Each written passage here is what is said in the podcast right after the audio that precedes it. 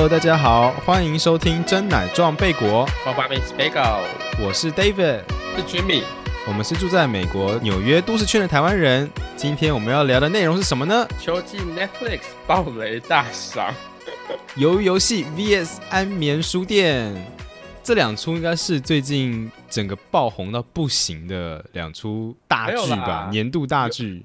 鱿鱼游戏是爆红，然后你讲大剧，会让我觉得这词有点 年度呃年度戏剧啦，嗯，年度美剧，哎，不对不对，Netflix 剧，对。我我有一次真的讲成就就是那个西洋剧，也看了很多西洋剧，对，所以这一次是这段我要剪掉，韩韩剧 versus 西洋剧。但是安眠书，但是安眠书店就是它只是出出了新的一季了，它也不算爆红啊，只是大家万众瞩目，终于它推出新的一季这样子。之后我们大概每隔两三个月，我们就会聊一下最近 Netflix 最红，还有大家看了什么剧，有些哪些剧可以推荐。那哪一些剧我们想看还没有看，或者是哪一些剧正准备要推出，帮大家整理归纳推荐一下。最近的话，真的就是我觉得就是由于游戏整个红到翻过去。但是你喜欢这部戏吗？其实给几分？你给几分？其实我不得不说，我一天内就把它看完了，真的很好看。对我一天就把它觉得真的很好看，所以你给他非常高的评价。但是我后来想一想，我觉得他其实是算是有掌握了很多，就是戏剧要有的，譬如说。血腥啊，然后有故事性啊，然后有剧情啊，帅哥美女啊，性啊什么的爱情啊也。啊，帅哥美女在哪里？没有没有爱情啊，有啊，大家不都很哈那个警察吗？哦，警察就他帅而已啊。对啊，然后那个北韩的人，其实很多外国人会觉得他很美，他很正。对，那个北韩，我是想要吐槽他啦，反正因为当你提到说他有剧情的时候，我就觉得，excuse me，他有什么剧情？就是哦，他的剧情不新颖啊，就是你知道，对，因为我觉得我们看了太看了太多这种倒塔大逃杀之类的剧情，所以已经很习惯说，哦，接下来男主角一定不会死，然后。可能他们要找出幕后的使者啊，然后接下来这出剧一定会有什么样的内容啊？到最后一定很血腥啊，什么之类的。这其实日本就已经拍过很多了。对啊，所以我不懂为什么有些人他会给的评论就是说超级好看什么之类的。然后我就是我也是，我觉得中间像你刚刚讲的，就是每一集跳到下一集的时候，中间它会卡在一个。你就是很想要赶快知道接下来发生什么事情的地方，所以你就会继续接下去。然后我也是一天之内把它看完。然后我看到最后一集的时候，我就是气到，然后就是直接发了一个 Facebook 的 po 文，就说这些根本就是烂尾游戏。然后我讲说我花了这一点点时间，然后整个个烂尾。我我觉得是他最后一集出了问题啦，但是哦没有，他前面也有出问题，他前面也有很多问题。哦，你觉得问题在哪里？我觉得问题在于他的主角刻画的那个心境转折非常的莫名其妙。哦，你说本来是一个 loser，然后后来变得正义，正义到不行的一个人。他在第一集就是一个烂货啊，对谁都差劲，然后又没有责任感啊。我怎么进到这个一进到这游戏里面，然后就会对老人超好，然后是变成好像比你知道比所有人的道德都还要高尚，就是发生什么事情？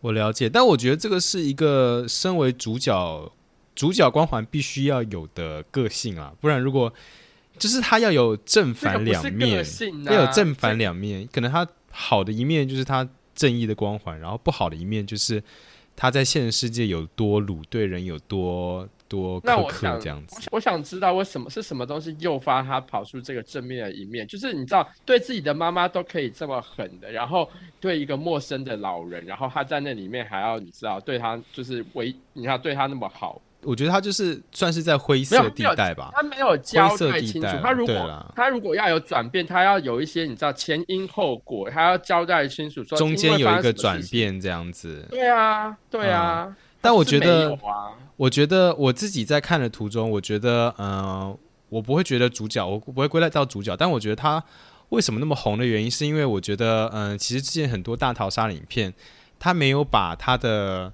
嗯，世界观给叙述的完整。那我觉得这个这个故事的叙述有叙述的完整，是因为它跟现实有连接，就是它是因为很多人负债，所以他们进到了这个游戏，然后去为了要赢得这一笔奖金。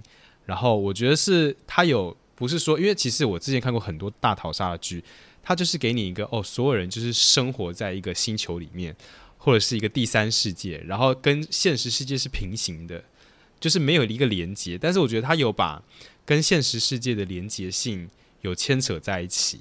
就连警察也可以去，嗯，暗中密访说这个组织到底怎么回事。我是从比较宏观的方向去看了。对，我觉得这点我赞同，因为我们就是最常最常拿来比较，就是那个日本的那一个嘛，《Alice in Borderland》，然后台湾翻作《经济之国的闯关者》。对啊，这一部也是在去年底特别红，然后他们两个被拿常常被拿来做比较，是因为他们的剧情很类似。那我很同意，就是你刚刚讲说它跟现实有连接，因为。在经济之国里面，就是莫名其妙人就突然消失，对，莫名其妙就过去了。对，然后他们主角也没根本没做什么，只是跑去厕所躲一下而已。而且，然后就出来，然后就就没有解释清楚到底为什么。而且，像是由于游戏，他也有解释说，哦，工作人员其实很多人也是不情愿，他们有苦衷，所以他们去那边工作。这个他们有说在第二季会讲清楚。但是，其实工作人员很多也是。有他们自己的问题，然后工作人员其实我觉得有一点我觉得很不错，就是工作人员也有人性，不管是好的还是坏的，我觉得他有像是那个器官倒卖啊这些问题，他有也有写出来，然后对我觉得这一点算是就是一点突破啊，就他不是说哦，所以就是一群人的去里面玩游戏然后被操控，他其实是可以被策反的，他其实工作人员他其实。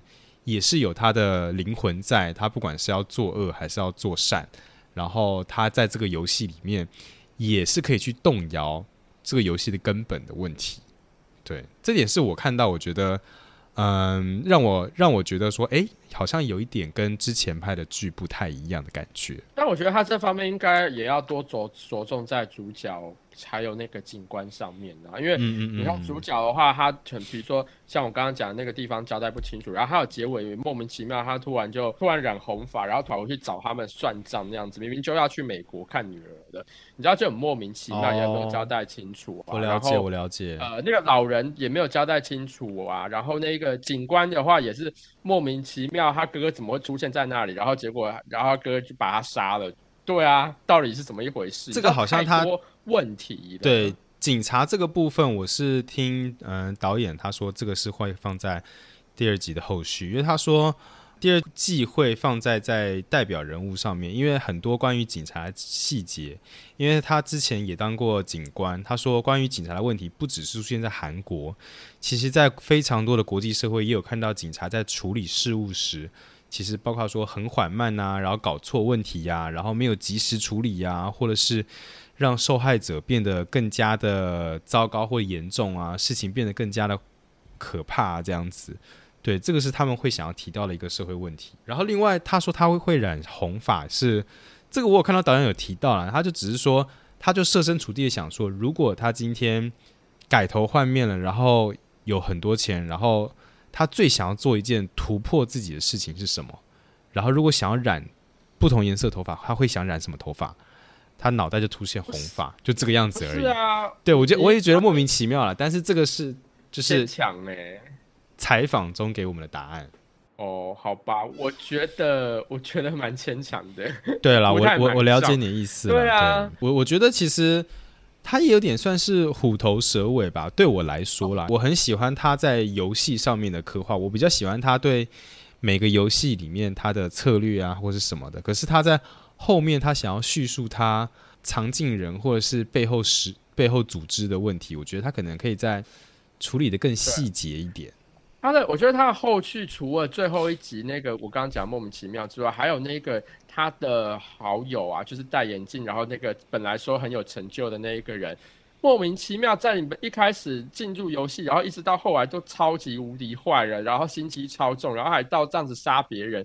啊，最后一集就要突然变好人了，突然自杀有没有？对啊，我还以为他那个时候跟对跟主角讲对不起，是他想要杀主角，不是他要自杀耶，傻眼，莫名其妙，你这是这样这样说的话，那个北韩的女生也更更惨呐，对啊，先不是先不说她的那个玻璃被划到，是因为她赢了，赢了，然后被不小心被划到，然后后来又是被人家干掉，而且还是在睡觉，就是那个没有人来救她，这整个就是我我这个部分我也觉得很莫名其妙。对啊，你说他他这样子直接把那个女的杀掉，然后最后那个明明他就已经你知道可以偷袭那个主角，然后却不偷袭，然后决定要自杀，我真的是不相信哎，改过向善突然。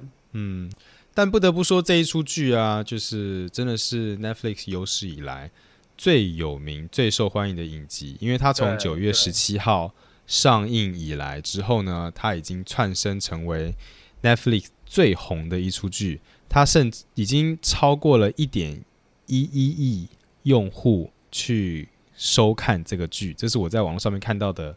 而且我有我我听到是说，它也吸引啊非常多人去注册 Netflix，就是为了要对对对，他为了看这部剧，很多人去注册这个，而且它也超过了。你知道 Netflix 第二名有名的的剧是哪一出吗？不知道哎。就是那个伯杰顿家族名门运势那出剧，Bridgerton，对对对对，你有看吗？我有看第一集，其实我觉得蛮好看的，但是因为我本身不是古装剧的爱好者，可是你不是历史系的吗？但我没有，我喜欢看的是有点像是近现代，就是比如说像中国的话，可能就是民国以后的。然后，如果是看清朝的，呃，清朝没有，清朝不行。我我我要看到有枪出现，我要看到可以射杀别人，我要有枪出现。你有看《甄嬛传》或《如懿传》吗？没有，那些我都没有看啊。那你就很有很多时候你都会不懂，因为我就梗呢，我就不喜欢嘴炮来嘴炮去的啊，我就是要看到有枪的画面呢。哦，像不喜欢在那呃那个勾心斗角那种。对，我不喜欢勾心斗，我要就你就你就你就就直接蹦蹦两下这样子。可是我很喜欢，就是看别人在那边耍嘴皮子，然后讲很贱的话。那你可能要看现代那种都市现代都会剧那种，那个嘴巴都超贱的。但我觉得由于游戏这么红，我觉得真的不得不说是也是一个韩国文化的输出啦。我我其实不太清楚，就是到底什么东西去吸引到了呃西方人来去看，但是以前却没有吸引到哎。因为像我之前是看日剧的，然后后来看了很多的美剧，我觉得看美剧有一点就是你的剧情的连贯性要很强烈，你知道吗？而且我觉得逻辑性要很好。对，你的剧情连贯性应该是说简单、简单粗暴，对。不一定吧，美剧里面也有一些，就是其实是比较复杂的啊。对，比较复杂的。那个《House of Cards》那个就是复杂的啊。对，但我是说，如果你要爆红的话，你要让也是要让大家都看得懂。像这出剧就是最简单的，就是负债人生，然后要去赚钱这样子。我觉得我自己本身的属性关系吧，我好像也不太不会特别去特别喜欢那种比较偏简单的东西，就是我会觉得说。呃，它也是偏爽片类，你知道吗？嗯，因为像像好了，我先讲一下，我等一下待会我们会讲到的安眠书店。安眠书店很明显就是西方的代表，但我觉得这一出第三季安眠书店，我觉得它前面几集的剧情连贯就有点太简单粗暴，就是只是因为一个小小的动机就可以杀人，或者是一可以让让他去做很多很疯狂的事情。有时候就我的理念来讲，我觉得有一点太为了要杀人或者是暴力。我觉得第一第一季的时候是这样，他 第一季的时候看到一个什么东西苗头不对，然后就杀人。我觉得他比第二季好看一点。呃，我但是我自己还是挺最喜欢第一季。我也是，而且我后来才发现，它其实呃安眠书店，它其实不是在 Netflix 第一个上架的平台。它其实之前在其他的平台有上架过，它其实早就已经拍好了。它主要是内容是要聚焦在，嗯，现代人对于就是社交网络上面 stalker 啊、追踪啊，你要去查人家底细啊，和这种变态追踪的这种剧情的描述。后来他把它拍出这一出戏，然后可是一直没有出名，他直到把它放到 Netflix，他才爆红。然后才拍第二季、第三季，现在第四季要出来了。我觉得第一季那时候还蛮吸引我的，就是因为它的剧情好像比较，的确是以前没有见过这样子，就是你知道，呃，一个人会去仔细的调查对方身家背景啊，然后，然后，但是除此之外，然后我觉得他这一部戏他还常常会有自己会有主角的口白。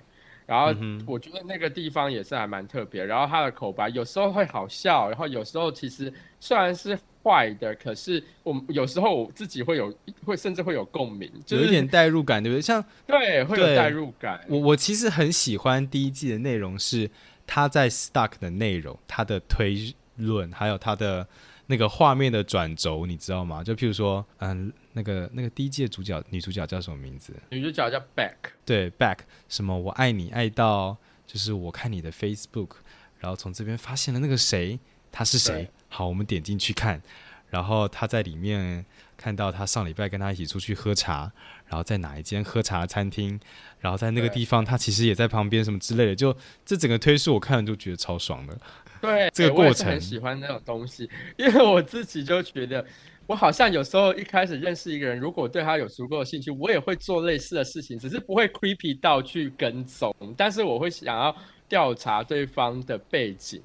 对，对啊，这个我们 上次在有聊过，对啊，上次在 dating 有聊过，其实这个有点像是都市圈的人都会做的事情，就是个人营造很重要啦，让自己。营造成你想要变成的人，这样别人来 stuck 你的时候，就会知道说，哎，你是这样的人。可是有时候大家知大概知道说，大众喜欢的外形或者是状态大概是怎样的，然后大家就可能会都去 po 那一类型的照片，然后可能本人其实没有的，比如说没有那么有趣，或者是其实本人对啊，大家可能都会 po 一些看起来很阳光，然后很外向，然后很开朗，然后感觉还。然后呢？可是本人说不定其实就是话很少，然后就是对很多都是那个 i 那个 Instagram 里面看起来超帅，然后看起来很高，结果本人很小只。这个其实还蛮多的，这个很多啊，这个很多啊，这很多。整体上，我觉得第三季，我觉得，我觉得其实看点，我喜欢的看点是在男女主角的那个。对戏，那个的那个对峙，对不对？对对对，那个对峙，我在想说，他们两个迟早会对战在一起。而且，虽然这出剧虽然一直在杀人，然后很血腥又暴力，但是其实感觉不太到那种很可怕的血腥感。他就直接就这样一刀，然后他就死了，或者是一推，然后他就死了。所以其实还好啦，他就是其实还好，对。但我觉得没有那么夸张了。这一季就是不是说那种哦，拿一个棒子打一下头他就死掉了。至少大部分的人都是昏厥啦，还有活下来的机会。没有啊，那个是因为一开始的时候，然后他们就是他把那个女的打死了，然后结果他他们就最后决定要那个啊，再重建那一个密室啊，然后以免之后。他又是再不小心又把别人直接打死了，就要先把至少先把人打昏，然后拖到密室，然后大家可以冷静讨论一下该怎么处理，对不对？对啊，对啊。但那个他的小男友，如果不是因为里面有一对夫妻的话，他搞不好也被关进去了。哎，但我觉得那对夫妻啊，就是黑人女生和白人男生的那个很 gay bad 的那一对网红夫妇，对，一开始我还蛮讨厌他的，我超讨厌他的。可是我后来有点越来越喜欢他们吗？我后来有感觉有变得比较好一点。没有啊，我还是没有特别喜欢他们。我觉得可能是可能是因为我觉得后来他们有，呃，我觉得因为他们从开始被关起来的时候，我就有一点同情他们，然后到后来他们发现说。那个 Love 和 Joe 最大的缺点是他们不信任彼此，所以里面一定有钥匙。哦，他们是因为这一点之后才那个逃出来。对，然后后来他们的那个夫妻的关系变得破裂了，然后变得越来越真实。我就觉得说，哦，终于没有那么 fake 了，然后开始展现出比较真实人性的一面。我就觉得说，哦，对，还有比较比较有喜欢他们一点。OK，好。怎么样？你你想要你想要表达什么？你还有什么其他的想法吗？啊，没有啊，我我是因为我自己很喜欢看 Love 跟 Joe 他们两个在那边对决的，我觉得很精彩哦。对，而且我超喜欢 Love 的眼神的哦，Love 的眼神其实很无辜哎，你不觉得他在那个很无助，然后杀人完之后做错事的感觉，那个眼神？我那个时候当初第二季的时候，我真的是没有料想到最后就是他是狠角色。哦，对，我也以为一直以为是就比较狠，后来才发现没有，这女的控制不了自己的情绪。我觉得他们家情绪控管真的很差，哎，他们俩情绪控管都很差，对，而且还有暴力倾向，而且就是有那个惯性偷吃的的问题耶。对，他就是他 只要得到手了，他就会失去兴趣。所以他是因为这一个，因为已经得到了，所以就丧失兴趣了。第一个也算是啊，而且第一个是发现了真实的他，所以他才会把他杀掉啊。可是我，嗯，我只是在想这件事情，就是交往或者是结婚之后。其实，如果除非你是搬去像康乃狄克州这种地方，就是真的没有什么外来诱惑，还是会有啦，还是会有，但是就会减少很多。就是你搬去个乡下，就会减少很多。不然的话，如果你还是在一个城市生活，然后真的老实讲，外来诱惑真的有那么容易？你知道，你有你的心智真的有办法强大到可以抵挡任何的诱惑吗？如果你碰碰巧就是认识到找一个就是外形也是你的算是你的菜的，我觉得很其实很难，对啊，真的是很难。但我觉得你们彼此之间的默契还有那些经验，也不是一个新来的人可以取代的。对，所以这就是为什么大家会说感情要一直经营，不是说你结婚了或什么了就放在那个地方。其实就算交往再多再久，两人还是要有彼此的。情趣在，或者是也是要去约会啊，做一些情侣之间才会做的事情，是没有错。但是就是你会因为你们共同拥有的回忆，一起做过的这些事情，然后一起比如说建立的家庭或者是小孩什么等等之类，因为这些事情，然后觉得说我为了要去珍惜这些我们已经拥有的东西，然后来去抵来去抵挡外面的诱惑，即便你你又认识到一个新的。吸引你的对象，但是这个意志力这一个东西有办法那么强烈吗？再来就是你知道激情的问题这部分。那我们刚刚讲的都是说你跟这一个对象的一些呃本现在已经共有共同拥有的东西，其实是比较实质跟比较稳定的那种东西。但是激情的这个部分的话，有时候真的很难保说，你知道遇到一个新的对象的时候，然后你一开始一定都会会都会有一些激情。嗯，我了解。如何去抵挡它？对啊，我觉得心智要非常的，我觉得坚定才有办法做到。这真的是一个大灾问，这个真的没有答案。对啊，所以我觉得后面才会有这么多的，譬如说什么开放式关系啊，或者是外遇啊，或者是三人行等等的一堆。因为我觉得开放式关系就变成像一个解套的方法，就是我们已经认知到，说我跟这一个我们目我这目前的这个对象，我们已经。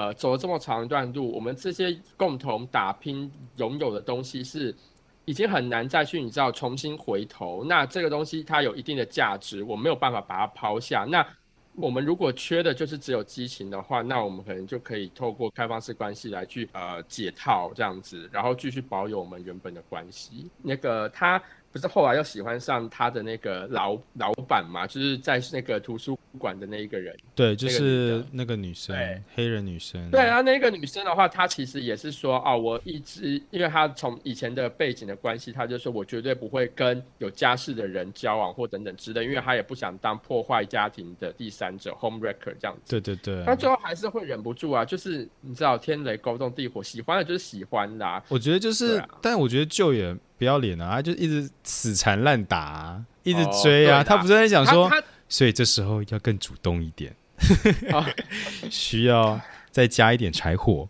这个看他这个表情，需要再多一点。对方一直在那边穷攻猛打，的确是很难抵挡啊。我自己也觉得，就是说，对啊，因为他就是就是想要得到他，啊所以他就是一定会去做这些追求。嗯。像那一个呃，我记得第一季的时候，就是像就那时候他就是一直不停的杀人嘛。对。但是他杀人的话，他通通都是因为从他的口白里面，他就是我们都可以知道说，哦，他是为了对方着想。他觉得，比如说他的那个 back 的那一个当时的男友，对他来说就会是一个坏的影响。然后，所以他就决定把他杀掉。然后他后来又觉得这个 peach 就是那个那个 back 的闺蜜。对他也是一个，就是会在他旁边叽叽喳喳一个很烦的人的人，然后对他也是一个不好影响，让他没有办法专心写作。我为了你好，我也决定要把你的好友杀掉。所以他的出发点通通都是我都是为了你好，所以我帮你做这个决定，我要替你除掉这个人，让你的生活过得更好。你说就是一切要为了你好来，这是情绪勒索啊。对，嗯，可是很多时候在关系里面，你还是很容易落入。情绪勒索的窠臼。我觉得这个难免，但是我觉得你要必须体认到现在你在做这件事情，或者是对方在做这件事情，而。做这件事情，第一个会不会伤害到彼此的感情？再来是这些做这些事情有没有用？对他对你们的关系是，嗯，是有害的。所以你这样做的话，可能会达到一时的效果，但是他会不会反而伤害了长久的关系？我觉得这个是需要去思考的，并不是说情绪勒索，其实大家很喜欢用。而且后来也慢慢发现，很多事情其实都是情绪勒索。但是我觉得，呃，如果你能认识、体认，并且知道这个是情绪勒索，而且如果对方在对你情绪勒索的话，你了解到他有这样子的焦虑，你跟他好好沟通的话，我觉得是应该是一个解套的方法。对，我觉得要回到说，呃，大家都难免会有时候会做出情绪勒索的事情，尤其是在比如说比较激动的时候，或者是争吵的时候。或者说，Love 也是会讲说说，你看我为了小孩子，然后我做了多少牺牲，然后待在家，然后照顾他，然后结果你到底在干嘛？然后你还跑去，你想要觊觎我们隔壁的邻居等等之类的，然后这也是算是情绪勒索嘛？那但是，嗯，如果要可以避免掉最后那一步的话，可能就变成说，在之一开始的时候，大家都要完全。摊开来讲，什么东西都变成要摊开来讲，要先做好沟通，才有办法。因为因为不然的话，嗯，如果你一开始就是通通都不讲，然后在那边累积累积，就一直有一直心里有产生怨怼，就觉得说，哦，我为你做，为了你做这一个，结果你现在在干嘛？我为了你又做了什么？结果你我又我又没有获得到应有的回报等等之类。然后，但是你也不去跟对方做沟通，然后这样一直累积到后来，你就会爆炸。嗯哼，对啊。可是我自己觉得这一点真的非常难做到，就是因为呃，我自己要去，我也是觉得说，应该要在一段感情里面，我自己也要去学着说，去能够很。比较直接的去表达自己当下的感受，然后如果有不高兴的话，就当下跟他表达为什么我会不高兴，因为你说了什么，因为你做了什么，不要怕说可能会影响到我们的感情，或对方会不高兴什么之类的。觉得这一点我自己一直以来都蛮有困难，但也一直希望可以改善。对啊，你是这样子的人吗？你会在一段感情里面，然后。东西都闷着不讲嘛，你应该比较不是的吧？我比较不是，我还是比较喜欢讨论，就是我喜欢把话讲开来。even 我们会吵架，但是我觉得如果吵架的话，就要吵出个结果出来。呃，你有办法放隔夜吗？不会，我会说，哦，我们今天就把我们就把门关起来，我们就开始大吵。这如果今天已经到很晚的，就比如说你们今天在外面可能十点十一点，然后一看完电影，然后就因为一些事情吵架。然后回到家就已经很晚了，那隔天还要上班，你会放隔夜吗？我不会，我会想把事情还是讲清楚，这是我个人个性啦。我觉得对，因为我不喜欢，因为我觉得事情闷久了就会出问题，一定会爆，有就像牛奶放久了会变质一样。你今天这件事情新鲜的，我觉得刚快处理会比较好。久了之后，很多新仇旧恨就会交杂在一起，会变得比较复杂。那你有遇过会跟你冷战或者是闷不吭声的另外一半吗？嗯，我自己其实有时候我也会觉得互相冷静一点是好事，但是我觉得冷静完之后还是要面对，所以我不会反对说大家冷静一下。但是我觉得迟早我们还是要面对这，因为你没有办法放隔夜嘛，所以如果他不去找你，你就会去找他去解决这件事情。对，就是我觉得，我觉得，呃，冷战的目的不是说躲避、逃避、不处理，就是说，好，我今天问你什么事情，然后你装没事。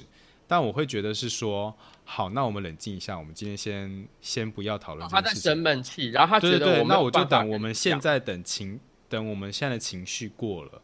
我们再来讨论这件事情，那这个我 OK，就是因为当下可能如果我情绪在在头上的话，可能我也会讲出很不好听的话来，所以我觉得可能晚上或是过一段时间再去讨论这件事情，我觉得搞不好会更理性一点啊。那除了这两出剧之外，其实我还有看了一些其他的剧，我觉得也蛮好看的。如果大家有兴趣，也可以看了一下。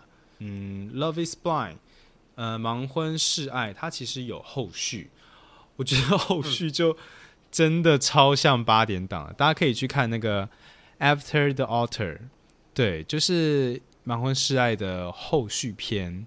大家如果有看《盲婚试爱》的话，一定要看，因为就是各种八点档会出现的事情都会出现。对，这边我就不爆雷了，但是很精彩。那你最近呢？你有没有看什么看什么影片？我最近我上周末自己待在家，一花一花了一天把《Emily in Paris》看完。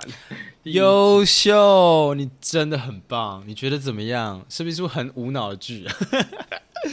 觉得我觉得还算有趣啦。我觉得他只会 offend 到，就是说真的法法国人，因为他们就是把所有对法国人的刻板印象都放大。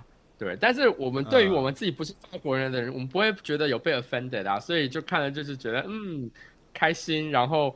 呃呃，男主角很帅，然后那个他的男主角的女友也很正，然后里面就是就你知道可以学一点基本法文，然后可以看他的那个女主管在那边讲一些很贱的话。我觉得看他讲很贱的话，我会很就像我我喜欢看那种，比如说呃《甄嬛传》里面的华妃，她讲那种很贱的话，虽然她是一个坏人，可是她讲那种非常有智慧，比较有一点你知道。不是很直接，是有点讽刺那种的感觉的那种语语句的话，我看我很喜欢看这种，会感觉很爽。哦，那你真的很适合去看那些古装剧，哎，超多这些哦。讲话很贱的，对啊，对，因为我觉得骂人就是要不带脏字，然后用很反讽的语气，然后来讲出来啊，然后这样子就是你知道，有会变婊子，哎这不行，这个这这会变婊子，这个这样子才是聪明啊，对啊，对，要骂到要骂到人，但是听起来又不不下流。如果把这些聪明才智放在其他部分，他一定会得诺贝尔奖，这种感觉。女主角她其实，在。在巴黎以后，她跟她男友分手之后，在巴黎也是玩的蛮开心的。对啦，就是一定要有一个很帅的巴黎男友啊，这部剧才演得下去啊。他第二季快要上了，他第二季对我知道第二季快要上了。我觉得他那一出剧，因为我自己也有看完了，我觉得重点在于说他嘲讽很多欧洲啊、法国的文化和美国文化的不同。对，这个是最大的亮点。然后，因为我自己也很喜欢看很多恋爱实境秀。真的吗？你看恋爱实境秀不会觉得就是心情变差吗？不会，因为我看别人在那边卿卿我我，然后不会啊，就代表你还是要对对爱情有憧憬啊。哦，那大概是你对爱情还有憧憬，我已经没了吧？哦，好啦，反正我很喜欢看那些剧啦。就譬如说，像我最近发现发现了一出那个英国的蒙面恋爱节目，叫做《Sexy Beast》。对，它就是在呃，你可以去搜搜看。我还蛮推荐的，他就是把两个人，呃，应该是说，比如说一个男主角和，比如说三个女主角，然后女主角和男主角呢就会打扮成野兽的样子，所以你在跟这个人 dating 的时候呢，你就完全看不出来他真实面貌长什么样子。嗯哼，对，所以你也不知道你在跟谁 dating，但是感觉和谈吐都是真的，直到最后面呢，你决定要跟谁在一起继续 dating 的话。他才会现出他的真面目。其实也有一点像是 Love is Blind 的有点像，我觉得有一点。但 Love is Blind 我觉得更激进，是他们就直接是求婚。可是 Sexy Beast 他是还是在约会的感觉。然后编剧很贱，就是譬如说，我看第一集嘛，有一出是野兽，是他的头发就是金色的，然后皮肤是全部白色的。然后我就想说，哇，这应该是一个金发碧眼的正妹这样。结果出来是一个超正的一个黑人，我就想说这个很冲击，你知道吗？对，应该是故意的。对，我觉得应该是故意的。然后还有另外两出剧，我觉得大家也可以去追一下，因为也是非常有名，所以他们有推出他们的后续剧，就是像是《Love Is Blind》，它有出巴西版。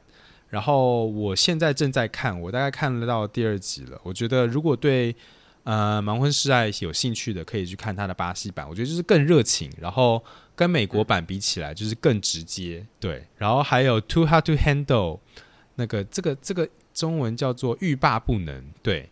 他在美国也是大红大紫之后呢，他后续又推出了巴西版和 Latino 版，就是西班牙文版和葡萄牙文版，对。那我觉得里面也是，如果你要看爽片，看正妹。看帅哥看美女，你就是去看这出剧。对，里面就是，嗯。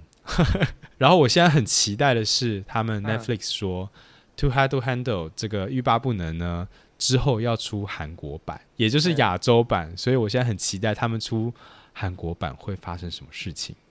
我觉得他应该里面也可以找到还蛮很身材很优很厉害的的那个男女主角，一定找得到。但我就在想说，没有，我比较好奇的是，因为亚洲对约炮文化这件事情，不知道有没有开放得到。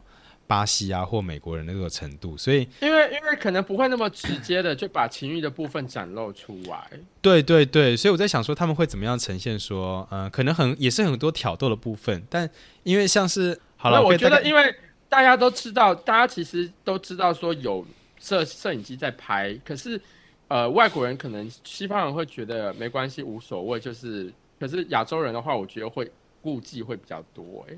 我是觉得还好，因为这些也不会播出去。但是我在考虑的是说，如果真的有这么多钱，很多西方人就是不管他 fuck off，我就是要做爱，管他的。但是亚洲人会不会因为说哦，我要哦这些钱好多，我想要多拿一些钱，而不去去？我觉得会，我觉得会，因为因为尤其是比如说 Latino 或者是巴西的话，他们那边感觉比较就是你知道 Yolo 就是。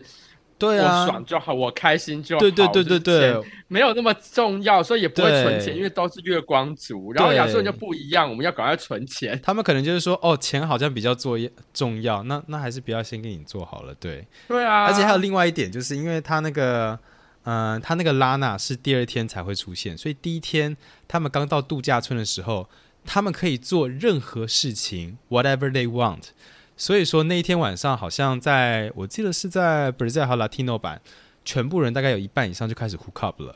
对，我不知道韩国版会不会发生这样的事情。对，就那时候还不用扣钱。哦。对，亲亲啊什么之类的都会有。但我觉得，因为毕竟我们是亚洲人，所以我觉得看亚洲版会更爽。嗯，你呢？你最近还要看什么剧吗？现在在看《Lock and Key》第二季，我真的不知道中文叫什么，有没有特别去查？反正它就是一个魔法的啦，所以它是一个小说改编成的，然后魔幻小说。对啊，它就是讲说，哦，有小朋友，然后他们老宅里面有很多神奇、有魔力的钥匙，可以做很多不同的事情，比如说可以。有任意门的钥匙啦，然后有呃可以控制植物的钥匙啊，然后有可以让自己变成鬼魂到处飞的钥匙啊，就各种不同的让他们可以知施展魔力的钥匙。然后，但是里面也有一些也有坏人，然后反正很魔幻啦，类似哈利波特那种吧。嗯，对。你是喜欢看那种魔法那种奇幻剧的人吗？对对对，我还蛮喜欢看那一类的。我之前有喜欢看，但我很看剧情和题材。有一些如果太 teenager 的话，因为很多很多这种会魔法的剧情都是在那种高校学校，然后是学生，所以就掺杂太多的中二的剧情，有时候我就觉得不太喜欢。对，我觉得还可以，我还可以，至少我可以接受啦。对，嗯嗯嗯，好吧，那我看我们聊了这么多，大家应该也应该台湾现在也越多越来越多人有 Netflix 了吧？我觉得。而且台湾现在也终于可以看那个 Disney Plus 的，对，所以我觉得大家其实也慢慢的会固定会去追这些剧，我觉得这些是追这些剧，我觉得是好事了，对而且尤其 Cover 的情况底下，我都因为我那个再过一个礼拜我就要回台湾了，所以我现在已经也是在准备我的片单，到时候可以继续跟大家聊。哦，在隔离的时候开始看，对我可以看多一点 Netflix 的剧，对，好好，我好羡慕，我也好想要。废两个礼拜哦，没有啦，我还是要做一些其他的正事啦。好吧，那我们今天就先聊到这样啦。大家如果还意犹未尽的话，欢迎到 IG Oba Meets Bagel 底线 DJ 或各大平台搜寻我们的最新集数。我们每周一呢都会更新，拜托大家到我们 Apple Podcast 上面点五星好评，或者是评论啊，还有分享。我们的节目名称叫做真奶撞贝果 Oba Meets Bagel。我们下周见啦，拜拜。拜。